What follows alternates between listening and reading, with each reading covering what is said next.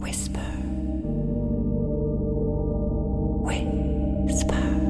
Hello, c'est Alice et vous écoutez Whisper, le podcast qui murmure à l'oreille de la génération Z.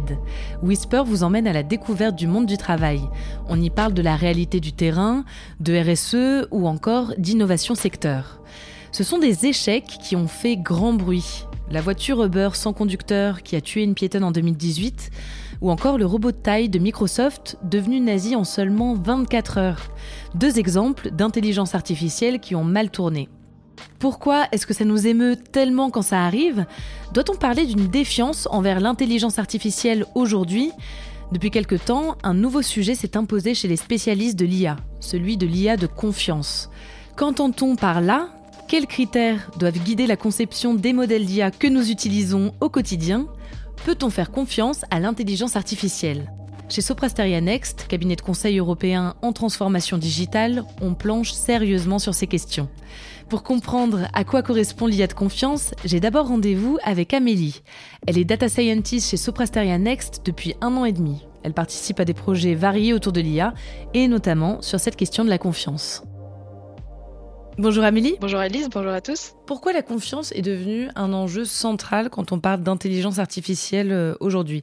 Est-ce que c'est parce qu'il y a eu euh, trop d'erreurs, trop de défauts par le passé? Tout d'abord, ce qu'il faut comprendre, c'est que les modèles d'IA, ils peuvent devenir très critiquables lorsqu'ils sont construits sur des données biaisées. Justement, tu parlais en introduction euh, du, du robot de Microsoft qui est devenu nazi. Évidemment, ce robot, il n'était pas intrinsèquement nazi euh, au départ. C'est parce que les internautes lui ont appris à le devenir en lui insérant des données qui étaient à caractère nazi qu'il l'est devenu. Ce qui fait le, pont avec un, deuxième argument qui est que l'usage que l'on fait de l'IA, c'est finalement souvent le problème. Euh, Au-delà des données, c'est comme tout outil, euh, c'est le cas par exemple aussi d'Internet, qui est un outil formidable, mais euh, dont on peut faire un usage qui est euh, très condamnable. Il faut avoir conscience que nous sommes tous naturellement biaisés. Et comme l'IA, elle permet d'accroître assez considérablement nos capacités de perception, eh bien, elle met en évidence toutes les contradictions de l'humain et même pire, elle les exacerbe. Ce qu'il faut retenir, c'est que un algorithme, il peut être très performant, mais finalement, il n'est utile que si quelqu'un accepte de l'utiliser. Et c'est pourquoi la confiance est très importante aujourd'hui car on a des algorithmes d'intelligence artificielle qui atteignent de très bons niveaux de performance, mais ils ont de la peine à être acceptés, surtout dans des domaines que l'on qualifie de critiques. Et pour cela, on peut avancer, je pense, euh, trois raisons. Tout d'abord, l'explosion de l'IA, elle est très récente. Elle est en lien avec euh, la puissance de calcul qu'on peut avoir. Euh, et donc ça, c'est quelque chose qui est très récent. Et comme pour toutes les innovations, la confiance, ça s'acquiert aussi avec le temps. Évidemment, euh, certains échecs retentissants sur l'IA qui ont fait la une des journaux sont euh, aussi une des raisons, euh, même s'ils sont surtout imputables, comme je le disais, à de mauvais usages ou à de mauvaises données, cela a discrédité l'intelligence artificielle aux yeux de beaucoup de personnes. Ce que l'on peut dire aussi, c'est qu'aujourd'hui, l'intelligence artificielle, ça s'appuie de plus en plus sur le deep learning, justement grâce à l'augmentation de, de notre puissance de calcul. Et ça, ça permet de produire des modèles qui sont très complexes, mais qui sont souvent de véritables boîtes noires. Évidemment, c'est très difficile de faire confiance à un système quand on ne sait pas comment il marche et quand on ne sait pas expliquer pourquoi il se trompe. Aujourd'hui, finalement, les, progrès qu'on observe en intelligence artificielle, ils permettent d'envisager la création de systèmes ou de services qui sont à base d'IA qui sont assez autonomes, comme par exemple avec la voiture autonome. Ils sont automatiques, ils ont vocation à décider seuls et une telle ambition, ça ne peut euh, se satisfaire que si on a une confiance totale dans ces systèmes. Et justement, quelles sont les propriétés, les critères indispensables, d'après toi, pour pouvoir parler euh, d'IA responsable ou de confiance? Alors déjà, on peut, on peut déjà se poser la question, euh, qu'est-ce que la confiance? Dans la notion de confiance, on a deux aspects. On a d'un côté la performance et de l'autre l'acceptation. La performance, c'est ce qui se mesure. Donc ça, ça va être fait à l'aide d'indicateurs précis, ça va être défini avec des experts métiers. Ça correspond finalement à euh, un taux de fiabilité qu'on aurait pour la tâche qui est demandée à l'IA. De ce point de vue-là, euh, une bonne propriété de confiance, c'est une bonne mesure de performance. Cette performance, elle est calculée euh, systématiquement quand on crée un modèle d'IA Absolument. C'est comme ça que le modèle d'IA va être validé. C'est grâce à, une mesure qu'on aura définie à l'avance et euh, qui permettra d'avoir finalement un chiffre euh, pour mesurer cette performance. Alors évidemment, euh, dans ce contexte, bonne performance, ça va dépendre du contexte d'utilisation.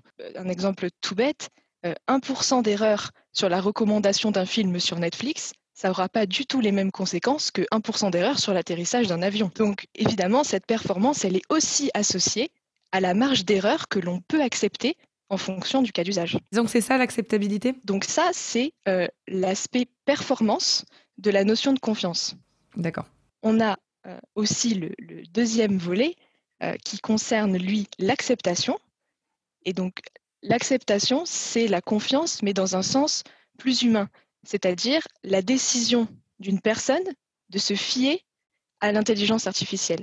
Et ça, ça peut passer par l'accompagnement des personnes à l'utilisation et aussi par la capacité que l'on a à expliquer comment une IA fonctionne, à la capacité que l'on a à se représenter son fonctionnement. Alors justement, euh, j'aimerais qu'on s'arrête sur ce principe, le principe d'explicabilité. Qu'est-ce qu'on entend par là Et est-ce que tous les systèmes d'intelligence artificielle peuvent être compréhensibles euh, par tous? Alors, ce qu'on entend par explicabilité, euh, ce sont tout un ensemble de techniques qui permettent de donner des informations supplémentaires sur le modèle d'intelligence artificielle. Et pour ça, on peut distinguer deux concepts généraux euh, qui sont l'interprétabilité et l'explicabilité. L'interprétabilité, on parlait tout à l'heure de, la fameuse boîte noire, L'interprétabilité, c'est dire pourquoi la boîte noire a généré une sortie en fonction de l'entrée qu'on lui a donnée, c'est-à-dire identifier les relations de cause à effet entre l'entrée et la sortie. Euh, par exemple, on a des, algorithmes d'intelligence artificielle qui permettent de faire de la reconnaissance d'image, dire euh, que dans cette image, il y a un chien. Eh bien, l'interprétabilité, euh, dans ce contexte, ça va être par exemple de voir quelle est la partie de l'image qui a permis à l'algorithme de dire qu'il s'agissait d'un chien. Cette chose-là, ça permet euh, finalement à, l'humain de vérifier si les éléments sur lesquels s'appuie l'IA, ils sont conformes à l'intuition que, nous, on aurait pour dire que c'est un chien. En résumé, est-ce que donc tous les systèmes peuvent être euh, explicables, compréhensibles de tous? Dans tous les cas, il est clair qu'aujourd'hui, on ne sait pas rendre tous les systèmes d'IA compréhensibles par tous. Et c'est d'ailleurs euh, un domaine de recherche avec, euh, avec beaucoup d'enjeux. J'ai parlé d'interprétabilité, mais dans, dans l'acceptation de l'IA, il y a aussi le deuxième volet qui est l'explicabilité et qui consiste, elle, donc c'est aussi un ensemble de techniques, mais qui consiste, elle, à, ouvrir la boîte noire dont on parlait tout à l'heure. Et donc c'est un, deuxième niveau finalement d'explicabilité qui, qui permet d'expliquer les mécanismes qui sont mis en jeu dans le fonctionnement d'une IA. Et donc, sur ce volet-là, aujourd'hui, on sait parfois faire des choses pour certains types d'algorithmes, mais c'est loin d'être le cas pour tous. Et euh, est-ce qu'en voulant rendre euh, l'IA plus transparente, on ne risque pas de la rendre parfois moins performante? Justement, c'est le niveau d'abstraction que peut atteindre un modèle d'IA qui fait sa performance. C'est-à-dire que, globalement, elle peut se faire une représentation d'un problème qui est beaucoup plus complexe que la nôtre. Et donc, chercher absolument à se créer une représentation compréhensible va naturellement simplifier euh, la représentation de l'IA. De par sa nature, chercher à la rendre plus compréhensible va la rendre moins performante. Et si on veut exploiter pleinement l'IA, il y a fort à parier qu'il faudra admettre d'utiliser des modèles avec un niveau d'explicabilité plus faible pour conserver un niveau de performance optimal, pour autant, cela ne signifie pas que ces modèles seront moins fiables. Ce qui est important, c'est que cette fiabilité, elle ait été démontrée par un processus rigoureux de validation. Probablement que, que cela pourra, pourra suffire. Tu parlais tout à l'heure de domaines critiques. Euh, est-ce qu'il y a des domaines euh, dans lesquels la question de la confiance est particulièrement importante aujourd'hui? Par exemple, euh, la défense ou la santé Alors, ce qu'on appelle domaine critique, c'est en fait les domaines où la vie humaine est mise en jeu. Tous les domaines où euh, les marges d'erreur que l'on peut accepter doivent être faibles, car l'erreur, euh, elle est soit pas acceptable, soit très peu. Dans ces domaines, la question de la confiance, elle est particulièrement importante. C'est le cas de la défense, euh, de la santé. Mais il y a d'autres domaines où finalement on pourrait dire qu'il n'y a pas mort d'homme, mais cette confiance, elle reste quand même capitale, car certaines erreurs euh, peuvent s'avérer très préjudiciables, que ce soit d'un point de vue éthique, économique euh, ou autre. On peut reprendre encore l'exemple du, robot de Microsoft qui, publie des tweets à, caractère nazi. effectivement, il n'y a, a, pas mort d'homme, mais d'un point de vue éthique, les conséquences sont dramatiques. Et quelles sont les questions qu'on peut se poser ou qu'on doit se poser en tant qu'utilisateur euh, avant de faire confiance euh, à une intelligence artificielle et avant de, l'utiliser? Tout d'abord, les, utilisateurs ont probablement beaucoup moins de questions à se poser que les développeurs de l'IA ou les autorités chargées de la validation de, cette IA. Pour autant, euh, il y, a effectivement matière à se poser un certain nombre de questions. la première chose, va concerner l'usage de l'IA. On peut se demander, est-ce que cette IA est utile? Est-ce qu'elle m'aide dans mon travail? Euh, Pour quelles tâches spécifiques Est-ce qu'elle me permet de traiter des cas que je ne savais pas traiter avant? Ensuite, on peut se poser des questions sur son niveau de performance. Est-ce qu'elle est fiable? Est-ce que je peux moi-même la tester? Est-ce que je peux comparer les résultats qu'elle fournit avec ceux que j'étais capable de générer avant. Cela permet d'estimer la performance de l'IA euh, soi-même. Et enfin, euh, puisque c'est le sujet de, notre interview euh, aussi, quel est son niveau d'explicabilité? Est-ce que moi, à mon niveau, je peux expliquer ou du moins interpréter les résultats de cette IA Est-ce que j'ai un indicateur de confiance sur le résultat que me donne l'IA Finalement, beaucoup de questions très utiles qui permettent à l'utilisateur de se familiariser avec l'IA, de se l'approprier et de connaître ses propriétés et surtout ses limites pour en faire un bon usage en toute confiance. Amélie l'a souligné, si les utilisateurs peuvent se renseigner sur les IA dont ils se servent, c'est avant tout aux développeurs de se poser tout un tas de questions pour rendre les modèles plus fiables. Pour comprendre les processus de construction d'une IA de confiance, j'ai rendez-vous avec Caroline. Elle manage une équipe de data scientists au centre d'expertise digitale de Soprasteria Next et travaille sur des sujets vastes comme la détection de systèmes de fraude ou la maintenance prédictive. Bonjour Caroline. Bonjour Alice. Quelles sont euh, les grandes étapes dans la création d'un modèle d'intelligence artificielle? Pour moi, je le découperai en trois grandes euh, parties. La première partie concerne les utilisateurs, comprendre leur métier, comprendre leurs besoins, comprendre la problématique qu'on cherche à résoudre. Donc c'est là où on va aller regarder euh, les données qu'ils ont, comment est-ce qu'ils les utilisent, quelles sont les limitations qu'ils rencontrent à l'heure actuelle et quelles sont leurs attentes bien comprendre euh, et aller parler avec, les utilisateurs euh, finaux de l'application qu'on développe, non seulement ça permet d'être pas à côté de, la, de, de, leurs problèmes, mais en plus ça permet de les, impliquer dès le début et de leur montrer que on les prend en compte quand on développe une, une application et donc améliorer cette acceptation du futur outil qui va, qui va venir.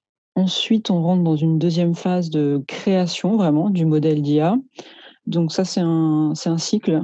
Euh, ça se fait pas d'une seule traite. On va euh, proposer un premier modèle. On va le tester, euh, voir s'il il est précis, s'il a les performances requises. On va comprendre comment il fonctionne, sur quelles données il s'appuie. Euh, on va valider la pertinence des résultats. Donc là, on va se tourner vers les utilisateurs. On va leur dire euh, bon bah voilà, notre modèle euh, pour donner tel ou tel résultat, il se, il se fonde sur telle et telle donnée de telle et telle façon. Est-ce que ça vous semble pertinent? Est-ce que ça vous aide? Sinon, nous répondent bah non, c'est un peu à côté de la plaque ou finalement non, ces données-là on les utilise pas parce que elles sont pas pertinentes. Bon bah là on, remodifie un peu le modèle, on remodifie sa façon de, fonctionner et on le revient vers les utilisateurs. Et une fois qu'on est content, enfin que eux ils sont contents des résultats, on va dire on définit un mode de fonctionnement nominal. C'est-à-dire que notre modèle est performant.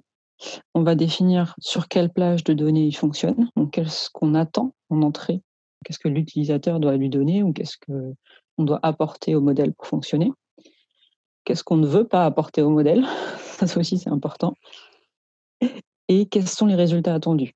Et si jamais on dévie de ces résultats, qu'est-ce qu'on fait Et là, on passe à la dernière étape, qui est aussi une étape très très importante, mais c'est la mise en production.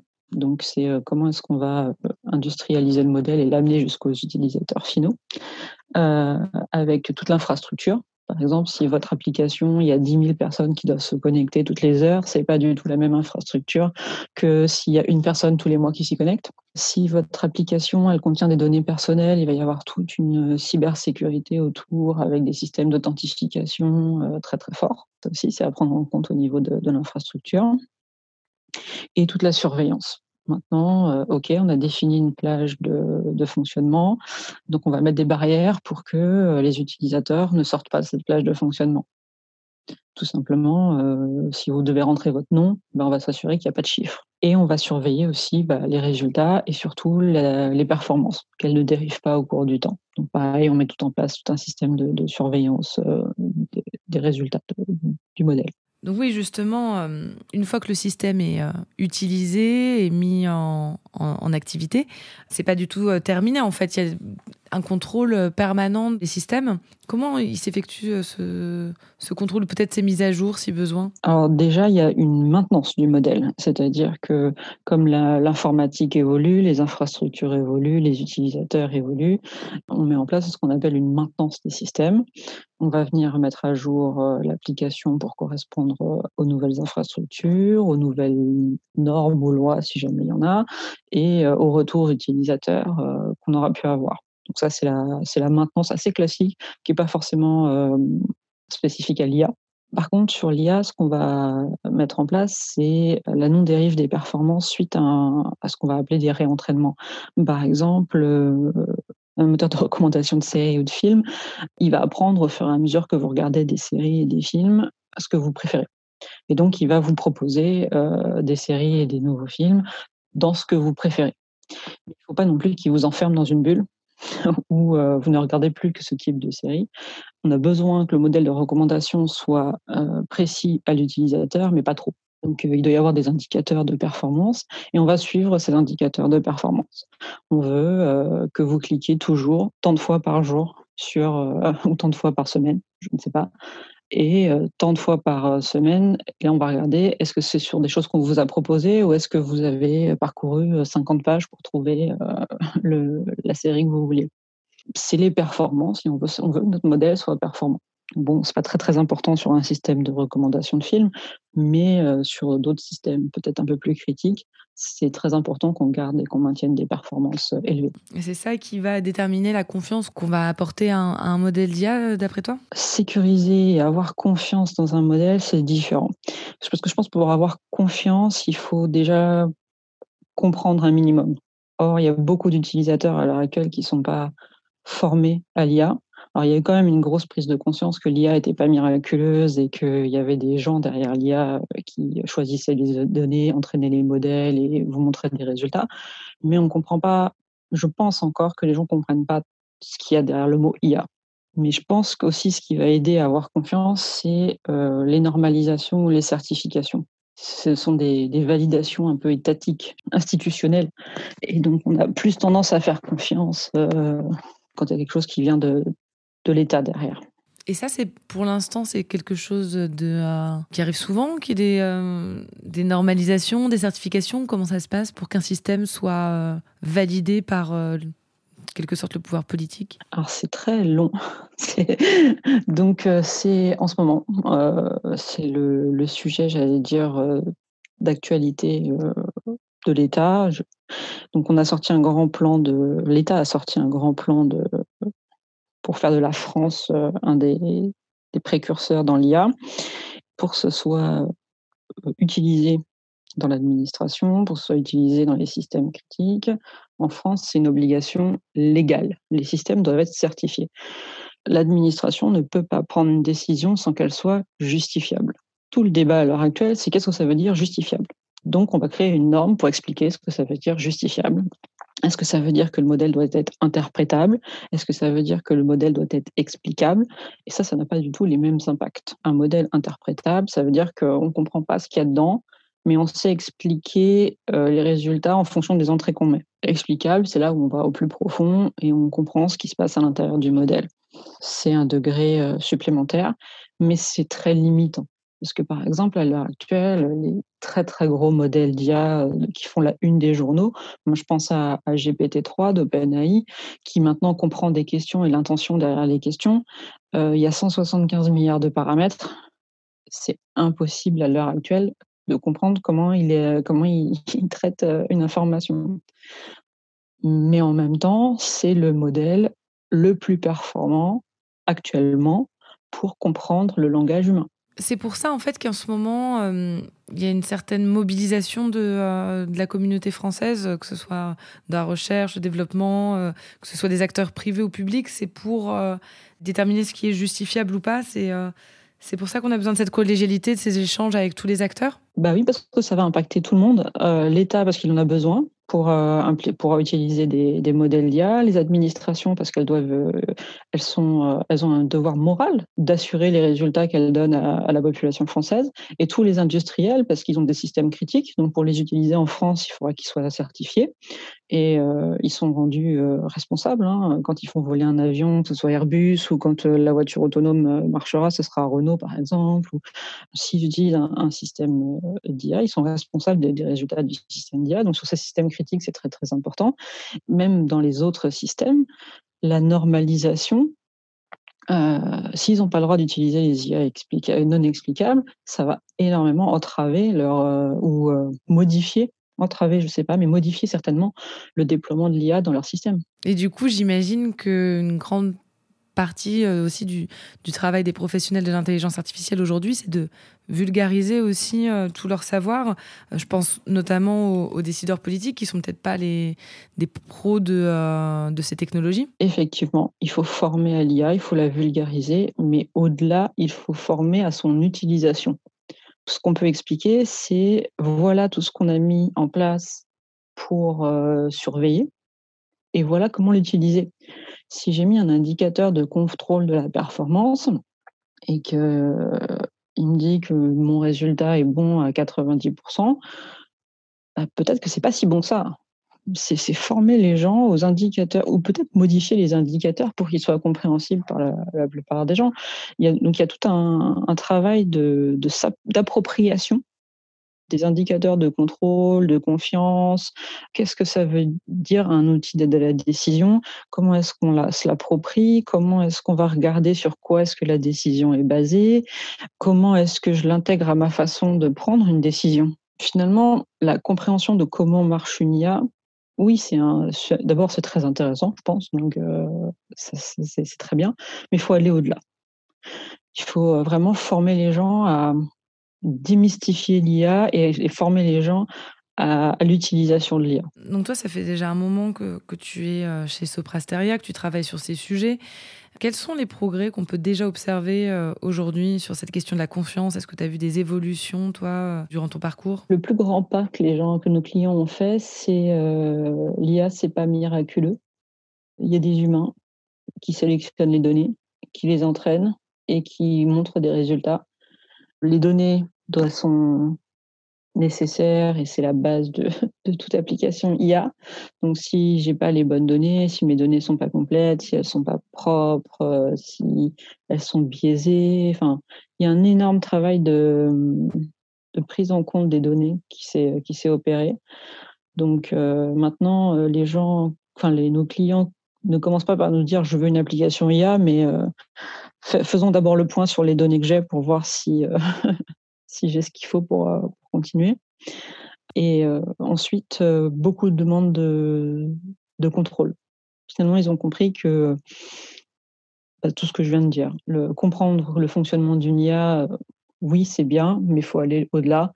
Il faut avoir des indicateurs de, de, contrôle. Et quels seront, d'après toi, les plus grands défis ou les difficultés euh, à surmonter dans les prochaines années sur ces questions? Alors, on en a parlé, mais la normalisation, ça va être un défi. Hein. Euh, faire euh, coïncider euh, les obligations de l'État, euh, que la population française ait confiance en une certification, puis toutes les problématiques que les industriels peuvent avoir, puisque sur le marché à l'heure actuelle, le premier qui lance une, une application prend une longueur d'avance phénoménale sur ses concurrents. Donc c'est vrai que les gens ont tendance un petit peu à, à avoir envie de limiter le nombre de tests, de limiter le, peut-être la compréhension de ce que fait leur application pour la sortir très très vite si elle est performance. Et donc mettre en place une certification ou une normalisation qui va demander énormément de tests, je pense que c'est une bonne chose hein, de, de, s'assurer qu'une qu'une application soit lancée euh, une fois qu'elle qu'on a confiance en elle. Mais c'est une réalité économique. S'ils mettent six mois de plus à sortir leur application par rapport à leurs concurrents mondiaux, ils seront en retard. Pour répondre à la question initiale, il est possible de faire confiance à l'intelligence artificielle, mais jamais aveuglément. L'IA est un outil puissant sans pour autant être infaillible. Elle est le reflet des hommes et des femmes qui la construisent. S'il existe un certain nombre d'outils et de procédures pour sécuriser, tester et maîtriser l'IA, les utilisateurs doivent aussi se responsabiliser. Avant d'utiliser une application, renseignons-nous sur ses résultats et son fonctionnement. C'est d'abord sous notre impulsion que les éditeurs rendront leur système plus fiable. L'IA de confiance est un véritable défi aujourd'hui, notamment en termes de collaboration entre différents acteurs, industriels, institutionnels et professionnels de l'IA. Elle est aujourd'hui au cœur des préoccupations de Soprasteria et devient un aspect incontournable du métier de data scientist. C'est la fin de cet épisode, j'espère qu'il vous a plu autant que j'ai aimé le réaliser. On se retrouve très bientôt, d'ici là, n'oubliez pas de whisper autour de vous.